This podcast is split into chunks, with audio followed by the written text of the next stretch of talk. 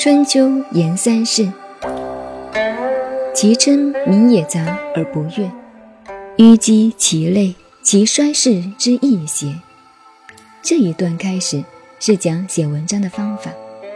我以前常告诉新闻界的朋友，写社论就不要杂而不悦，尤其是写大文章的道理、取材的角度、下笔的方法都有很大的学问。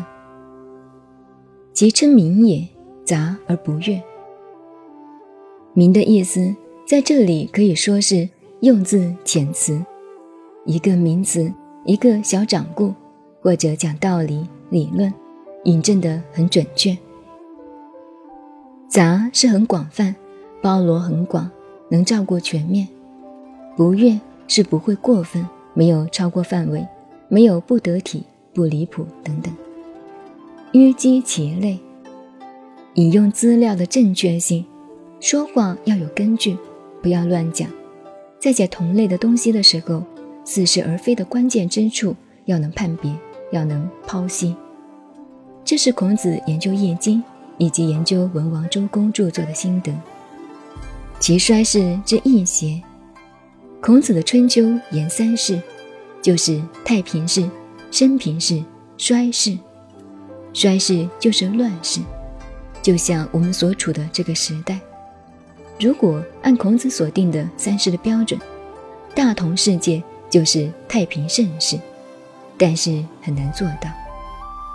西洋哲学家柏拉图的理想国与孔子的太平盛世，恐怕永远是人们挂在那里的一个目标。所以我经常比他作为驴子的红萝卜，一个赶驴车的乡下人。因为驴子不肯走，他便在前面吊一个红萝卜。驴子为了吃那个红萝卜，只好拼命地向前走。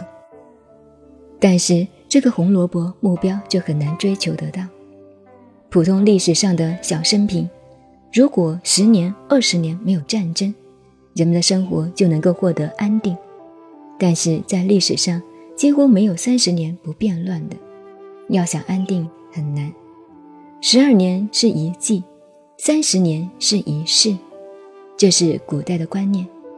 现在把一百年叫做一个世纪，这是西文人的观念翻译过来。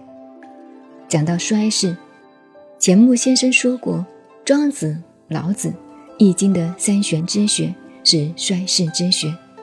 我就笑话说，如果三玄之学是衰世之学，那么。四书五经也可以称为忧患之书了，因为四书五经的学问都是从忧患中来的。